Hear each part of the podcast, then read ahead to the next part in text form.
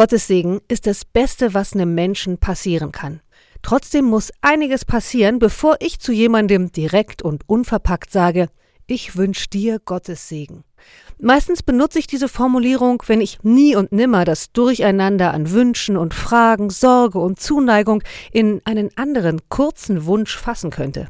Grundsätzlich fühlt sich der Satz Ich wünsche dir Gottes Segen für mich schnell wie eine unbedachte Redewendung an, wie eine Floskel.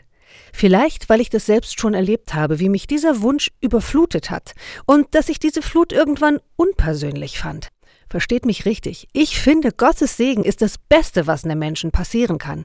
Ich möchte nur nicht, dass das Beste, was ich jemandem wünschen kann, so automatisch daherkommt wie Guten Tag oder Gute Nacht. Deshalb sage ich häufig etwas, in dem für mich der Wunsch nach Gottes Segen drinsteckt, ohne dass ich den Wunsch direkt benenne. Gott segnet auch bei Segenswünschen ohne entsprechendes Stichwort. Das ist überhaupt noch ein Gedanke, den ich wichtig finde. Gottes Segen wünschen kann ich, seinen Segen verschenken, das kann nur Gott. In den Worten eines Liedes aus dem evangelischen Gesangbuch Alle gute Gabe kommt her von Gott, dem Herrn. Drum dankt ihm, dankt und hofft auf ihn.